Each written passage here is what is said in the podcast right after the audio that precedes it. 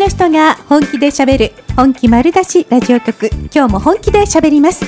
皆さんごきげんよう。エツコセレクションの時間です。おかわりございませんか？今日ギャラリーの人が拍手を。今日もすごい。嬉しい。ありがとうございます皆さん遊びに来てくださいね。今日もてんこ盛りようでございます。そして、えー今日もゲストは海運大を桜庭つゆき大先生をお迎えしております。こんばんは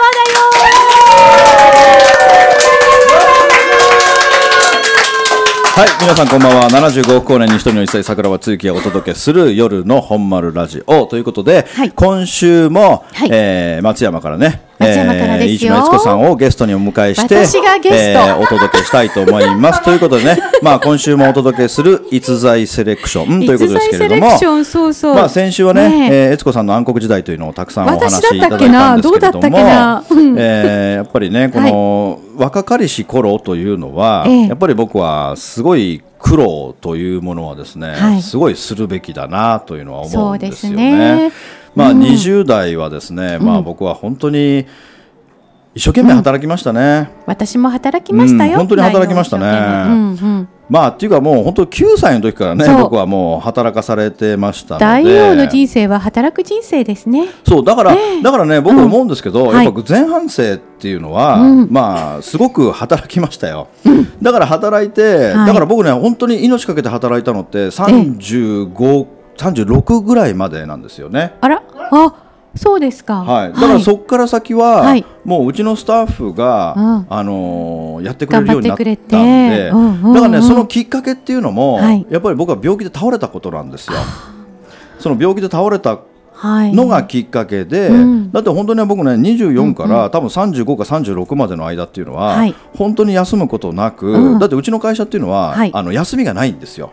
あ休日なしでそうお店お店だから、うんうん。あのセブンイレブンみたいなもんで、はい。あのクローズする時がないんですよ。だからもうずっと営業をしている業態のお店だったので、はい。うんえーまあ、休むことなく、はい。だから本当にねあの僕はあんまりその当時ね人を信用するってことがなかったんですよね。あ頼めないってことですかね？いや信用できなかったの。うーん。うんうん。だからね当時の僕ってね、結構、はいなんかもう偏屈で変わっててね、はい。あんまりこう人のことを信用しなかったんですよね。ねだからこう人に任せるってことができなくて、うん。全部自分でやってたんですよね、うん。だからうん。それがもう十何年間11年12年ってやってきてやっぱその疲労みたいなのがうん。こう蓄積していき、そこで倒れるわけですよ。うん。で倒れて初めて会社に行けなくなった時に、はい。えーちょっとみんな頼むねということで、まあ、うん。お願いをして、はいでその時初めて、うん。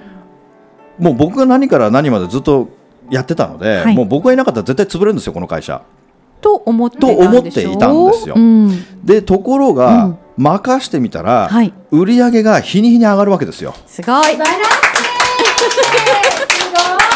らこれねあの嬉しいというか 屈辱的でですもあるんですよよねですよね邪魔してたの社長さんだったっていうそうだから結局、ねはいあの会社で一番邪魔だったのは僕だったという えーことに気がついてから、もう会社に行かなくなって任せるということにね選択をするわけですよね。まあでもきっと大王が倒れてみんな頑張らなくちゃって思って上がったっていうのはありますよ。あそそれはそれはありますよね。うんうん。うんまあでもね本当にあの皆さんが一生懸命やってくれたおかげでね、はい。えーまあ無事に、えーまあ会社の方も軌道に乗ってね、はい。まあそのまま行ってねだから僕本当その要所要所のところでね、はい。まあいろんな人がこう助けてくれるという、うん。本当に、うんえーすごくありがたいことで、あのとにかくね、はい。あのー僕その3年うんだから24独立したでしょ、はいで27歳はい。もう27歳の時に、ええもう1年に1店舗ずつ出したからすごいです、ね。3年後にはもうあの3店舗あったわけですよ。でもこの3店舗目出した時にね、うんあの自分の中では、はい。もうこの仕事したくないなと思ったんですよ。あだからもうそこからどうやってクローズしようかってことしか考えてなかったんですよ。ーあ、それまたしんどいですね。そう、んなんでなんで辞めたくくなったかっていうと、はい自分のやってる業界に明るい未来が見えなかったんですよ。あだからこのままやっていっても、いつか必ず、んあのその時は売り上げがすごい上がってますよ。あもう毎月毎月売り上げ上がってったから、うんうんあの良かったんですけども、はい絶対これはライバルが増えたんですよ。すっごい。うんうんうんもうね、あのーもう日に日に進出してくるわけですよ、はい。その業界が儲かるっていう噂を聞いて、あー。いろんな方たちが進出してきて、うんうん。自分の近所にも同じような店がこう乱立していくようになったんですよ、うん。だからそこでもうはい。こっからもう頭の勝負になってくるわけですよ、うんうん。だから商売って何でもそうですよ。はい。ただ僕が始めた頃っていうのはええ。僕がやってる商売っていうのはすごい特殊な業界で、はいもう一人勝ちだったんですよ。もう値段も好き勝手つけていいし、うんうんもう何やっても勝手に売れていくっていう時代がうん2年間続いたんですよ。はい。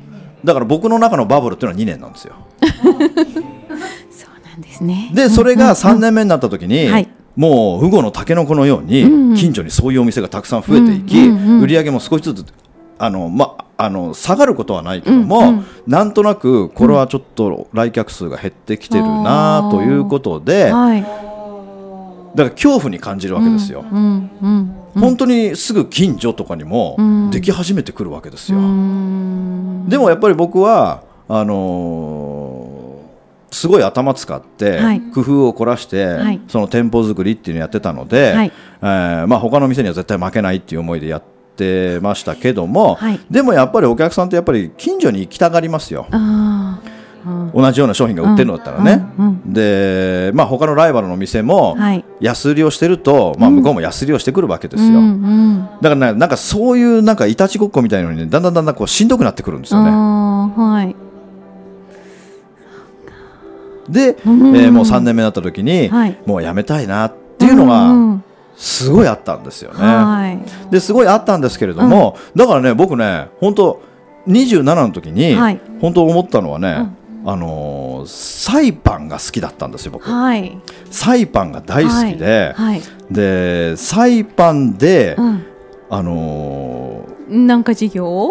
事業っていうか、うん。僕サイパンが好きすぎて、はい。サイパンでねあれツアーガイドやろうと思ったの。でね、うん。一回サイパンにね、はいあのー行ったことがあった時えね、えなんかちょっと覚えてないけど、はい。そうなんかプルメリアリゾートみたいな感じのねはい。マンションうん。の一室が300万円で売ってたんですよ。はい。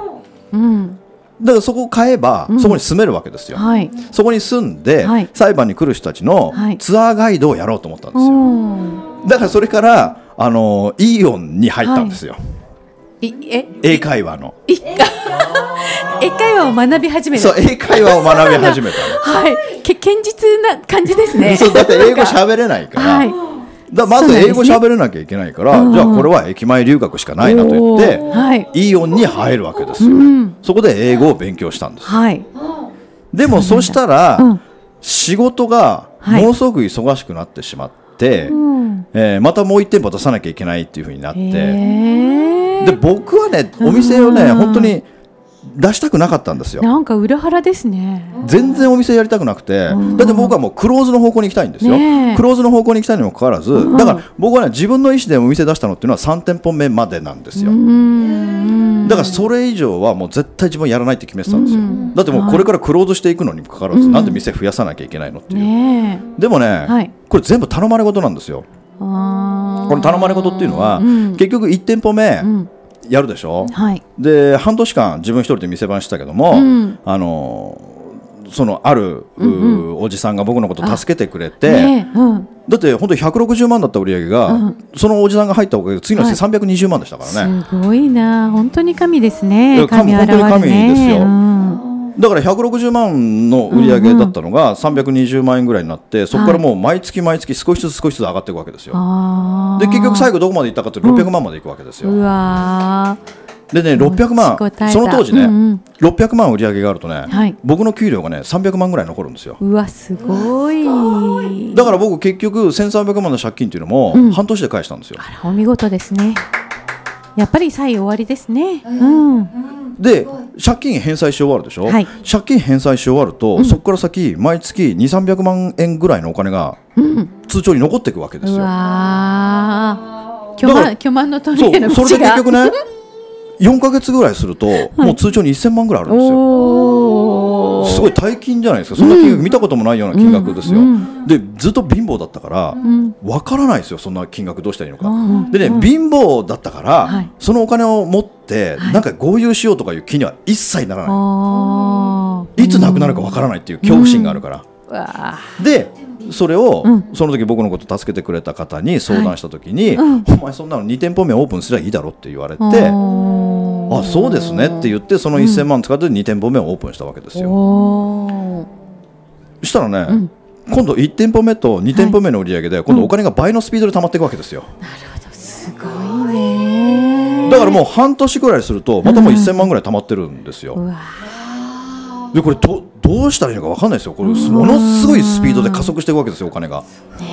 でまた社長に相談するんですよ、はい。そしたらお前そんなの3トン分も出したらいいだろうって言われてああそうですねって3トン分またそのお金全部使ってオープンするわけじゃないですか、そうすると今度3倍で溜まっていくわけですよお金が、はい。まあ、同じようにじゃあ伸びていくんですね。そうそうそうそう。ね。うん。おお見事ですね。だからね、ん。あのーまあお金は貯まってったけども、はい結局もうやりたくないからその仕事、うんうんうんだから自分はサイパンに引きこもって、はいそのその元そのお金を元手にして、てか店舗が売れるからはい。だから僕これツタンカーメンでも喋ったけど、だからその人に言われたのは、はい。2年目ぐらいの時かな、うん。あのー結局もう俺らのやってる仕事は、はい。その今がピークだってうんうん。今がピークだから、はい。もう会社を売ろうって言われたんですよ。うんはい。意味が全くわからない、うん。その当時の僕には、うんうんだって売り上げがめっちゃ伸びてるのに、はい。今がピークでここから先落ちていくだけだから、うん。この今が一番ピークで今が一番高く売れるから、うん。お店を売ろうって言われたんですよ。うん。でその時が僕2店舗ありましたよ、はい。お店が、うん。で2店舗あって、はい。お前の店は1店舗5000万で売れるからって言われるわけですよ、うん。だから2店舗これで売ればお前のところにキャッシュで1億入ってくるとか言われるわけですよ、うん。いやキャッシュで1億入ってきても、今日銭でこんなに貯まってて1億なんか別にほっときゃ貯まるだろうみたいな感覚なわけですよ、うんうんそれに今この仕事辞めたとして、んその後何やるんですかっていう話ですよ、うん。まあそしたらねその社長がまあ非常に人に先見の明がある方ですよ、はい。俺と一緒にゴルフの中古の仕事をしようってわけですよ。もう今から22年ぐらい前ですよ。もう先見の明がすごいですよあの方は、うんだけど僕は人生の中ではい。一番嫌いなスポーツがゴルフだから、そうなんですね。貧乏育ちだからさ お金持ちのスポーツでしょ？だからそういうの嫌なんですよ。だから、あ社長すいません。僕ゴルフは一番嫌いなスポーツですって正直に言っちゃったんだよね、はい。そしたらもうお前とは絶好だって言ってそれから疎遠になっちゃったんだよね。そうですか。なんか友達みたいな。学生の友達みたいな。そうそうそう。まあそれなのであのーまあ、そこから先ねまたその師匠が一人いなくなり、はい。ここから先俺はどうやって生きていけばいいんだろうみたいな感じでね、うんうん。で結局3店舗目も、はい。おオープンしたけれども、うん。で1店舗目オープンした時に、はい。えーまあ、初めのうちは僕はバイトを雇わないで僕がやってたけども、はい2店舗目からは、うん。あその売り上げ上がるようになってからバイトをいっぱい入れるようになったんですよ。あはい。で結局2店舗目オープンするした時に、はい。あのー駅2つぐらい向こうなんですけど、うんうんそのばうちの働いてるバイトに、はい。あの今度新しい店オープンするから、うん。ちょっとお前店長でやらねえかとか言うわけですよ、はい。うん。俺でいいんすか？みたいな、俺マジやりますよ？みたいな。俺マジでやります？みたいな。俺もうやっちゃいますよ？みたいな、もう俺に任せてください？みたいな感じで。いやーよっぽど嬉しかったでしょ？もうそう。でポケットにガンガン入れていくわけですよ。いやーその3年間。ああ、でね。35までのっていうおっしゃってましたよね、でうん。それでね。うん。あの結局2店舗目オープンするでしょ、はい。で今度3店舗目オープンする時も今度2店舗目のうんアルバイトを今度3店舗目の店長にするわけですよ、おー。だから結局うちの会社のスタイルというのはうちの会社ってね一回も社員募集したことないんですよ。は結局バイトで入った人間がうん。辞めずにそのまま残って社員になっていくっていうパターンしかなかったんですよ。いそれすごいね社長の力とまあ心地心地居心地のいい職場だったんでしょうね、まあ働きやすいっていうか。働きやすいというか僕、ん。いちいち言わないから。あの命令しないから、あの好きなようにやってくれっていうスタイルだから、素晴らしい、うん。で結局3トン分までオープンするでしょ、はい。さあ新しく入ってきたバイトとかが、ううんちの会社というのは社長がどんどんどんどん店舗を出店していくから、はい。頑張れば店長にしてもらえるんだってっていう、うんそういうなんか空気になってるわけですよ。でしょう。だからアルバイトがでしょうそりゃがぜんやる気になるんですおよ。お、素晴らしいね。でそうすると、うあのー、3年で3店舗になった時のバイトがね、うん。あのー社長今度4店舗目どこに出すんですかとか言うんですよ。うんいや俺そんな4店舗目とか出す気ないんだよと。いやじゃあもし決まったら、ぜひ俺使ってくださいみたいな。結局ほら店舗も3つあるから、うんそのバイトはその店しか知らないけど、はい。きっとやる気のあるやつがうん。他の店にもいるんだろうと、うん。うん。だけど俺は絶対負けねえぜみたいなアピールがすごいわけですよ、うん。うん。だから社長俺に任せてくださいみたいな。それにほだされて。そうそれで、うん。いやほだされてじゃないんですよ、それでも僕はやる気なんか一つもないんですよ、うん。そうすると、はい。必ず誰かうがん。社員にしてくださいって言ってくるタイミングと、うん。閉店物件が来るタイミングが全く一緒なんですよ、でその閉店物件の連絡だからここのどこどこの店が潰れるんですけれども、はい桜庭さんよかったら近所だから買い取ってもらえませんか？とか切るわけですよ、うんうんああそうじゃあちょっと見に行くだけ見に行ってみますなんて見に行ってみるとすげえいい立地だったりするわけですよ。ここ俺だったら絶対ここの倍は売れるみたいな感じでね、うんでそうするとそのアルバイトを連れて行って、お前ここの店売りに出てんだけどお前やってみたい？って聞くと、いや社長これ俺やらせてください。俺マジやる気ですやばいっす俺みたいな。いう感じでいやお前が じゃあお前がそこまで言うんだったら、うん。やってみるかって言って、またオープンするわけでしょ、でそうするとまたバイトが増えるわけですよ、うん。でまたその都度またこの会社は、ん。またきっと来年店舗を出すだろうと、ん。だから頑張れば、うん。店長になれるんだってことで、はい。またバイトががぜんやる気になるわけですよ、うん。だからえ店舗にこう店回りとか行くと、はい。あの社長今度俺社員になりたいんで、うん次店舗もし出す時あったら俺店長にしたい店長になしてもらえませんか、はい。みたいな。うんですごい。なこれねすごい必ず言うセリフがあってね、うん。すごい面白いんだけど、はい。バイトってねそのから店長がいるでしょ、はい。で必ず言うんですよもし僕が店長になったらええ。まるまるさんより絶対売り上げる人種ありますって 絶対言うのね。絶対言うのこれね、でそうかお前そこまで言うんだったら、じゃあ今度店舗ねなんかあった時に、じゃあお前に任せるかもしれないよなんて言うと、また閉店物件のお知らせが来るわけですよ。で見に行くといいお店だったりするわけですね。だからそんなことがずーっと続いてもうしまいには10店舗になっちゃったんですよね、は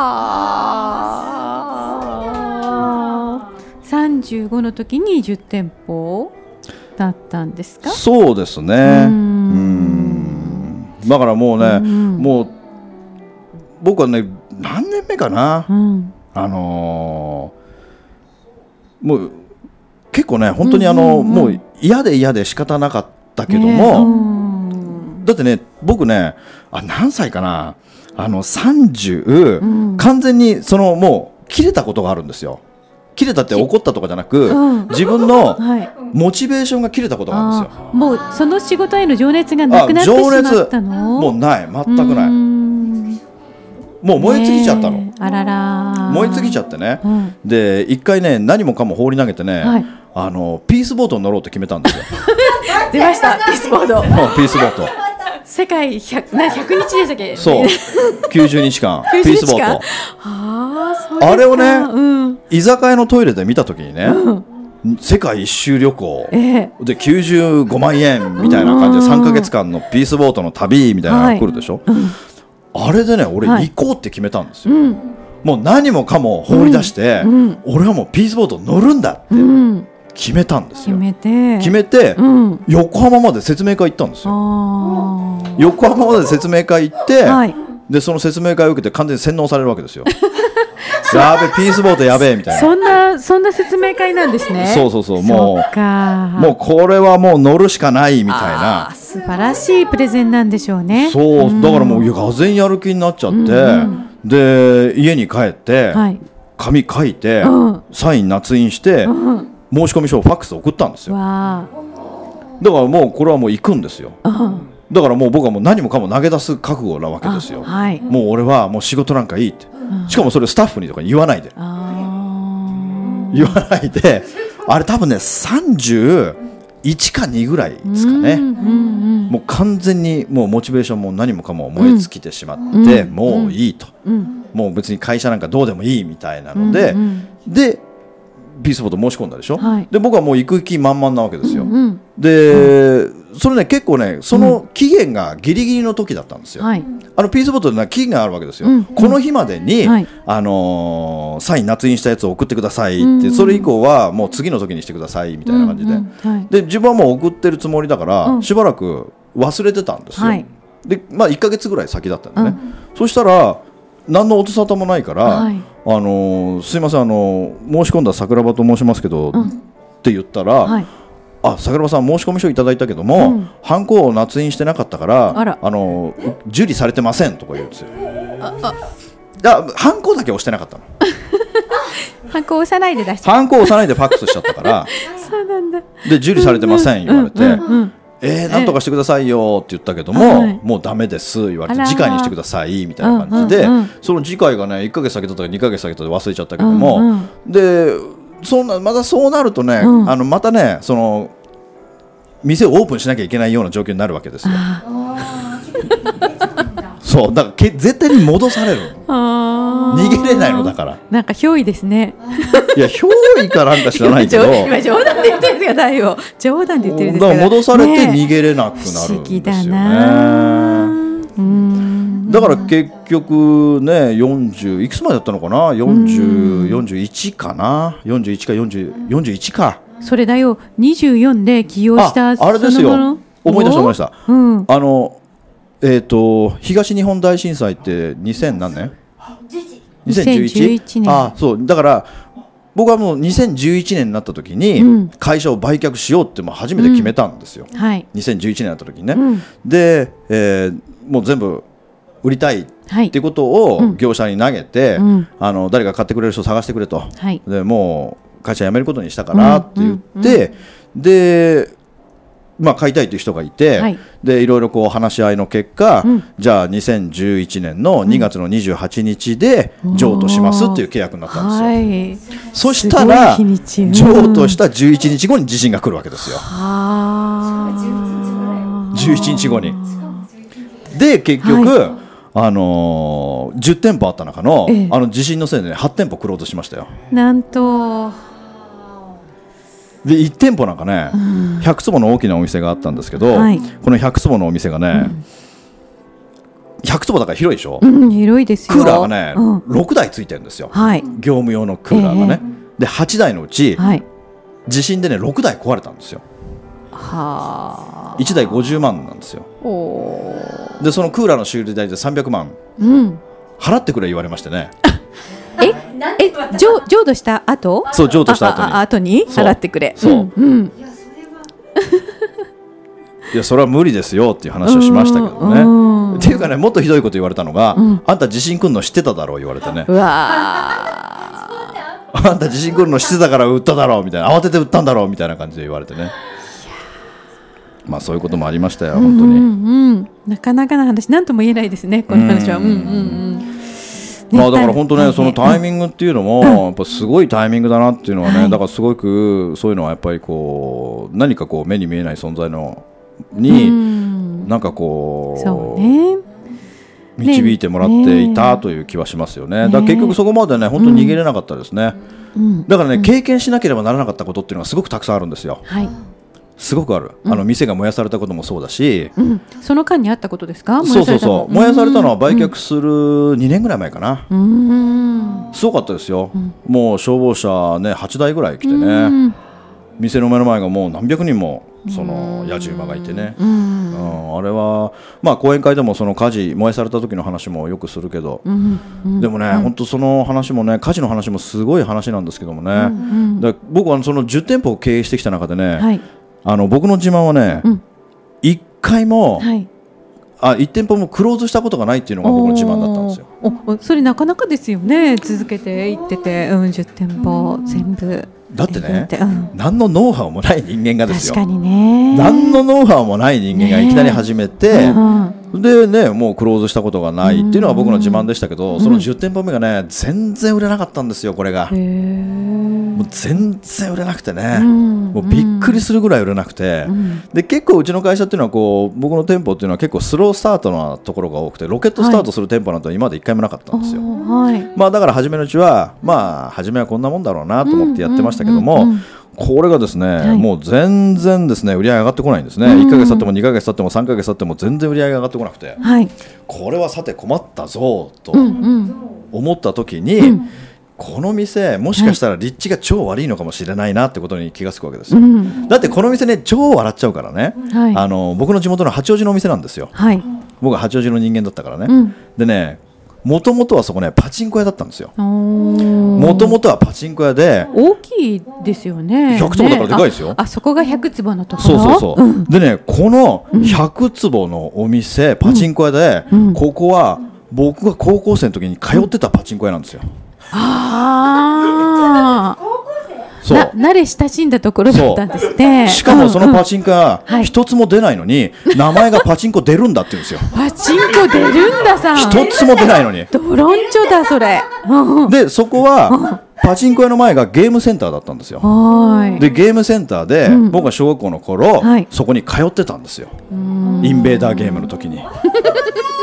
インベーダーゲームで。ですね。うん。またこのインベーダーゲームでね逸話がたくさんあってね、はいもう小学校4年生の時ですよ、はい僕はその不労所得っていうスキームを小学生のうちに3つ作ったんですよすごいな。そのうちの1つが電子ライターの不労所得ってやつがあるんですよ、ちょっと、今話が、ちょっと、それ、それは次回にしましょう。だよ。ちょっとその、その、その、がない時間がない10店舗目の話、あの、フィニッシュしましょう。あでもうんうん。10点、うんまあ10点だからそういういわくつきの、いわくつきね、あの、全然出ないパチンコ屋さんの後で始めた。だから小学校の時は、小中学校の時はそこゲームセンターだったから、そこのゲームセンターに通い、高校生になった時に一つも出ないパチンコ出るんだってパチンコ屋になり、だから慣れ親しんだ場所なん。ですよ。うん。慣れ親しんだ場所で、でそこであんたやってくんないかっていうのを、上海に行く途中の隣に座ったおじさんからへーもう花その話をもらうわけですよ。面白いですね。面白いんですよ。ねだから隣に座って大体ね飛行機なんてね隣に座った人なんか話しかけてこないんですよ普通。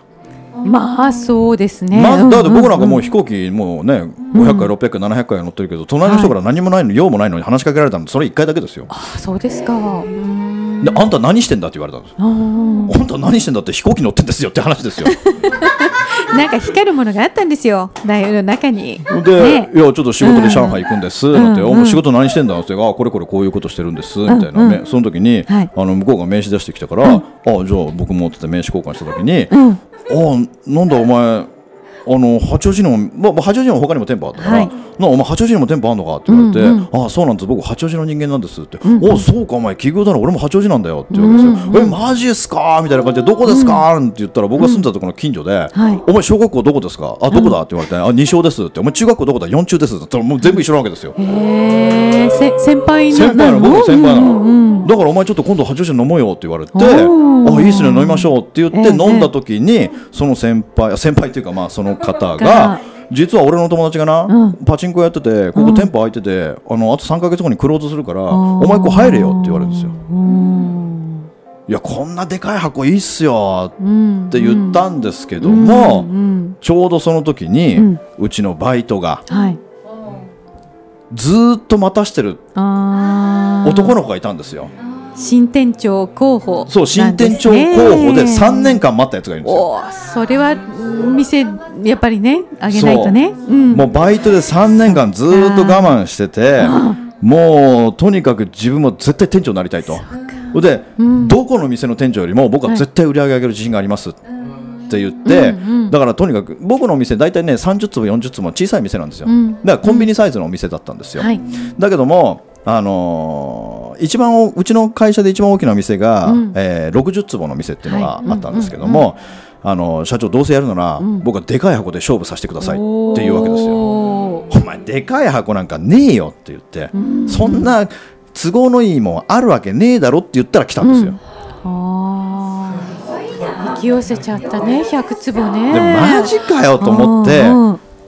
最高にでかいから、はい。一応連れてったんですよ、はい。そのバイトを。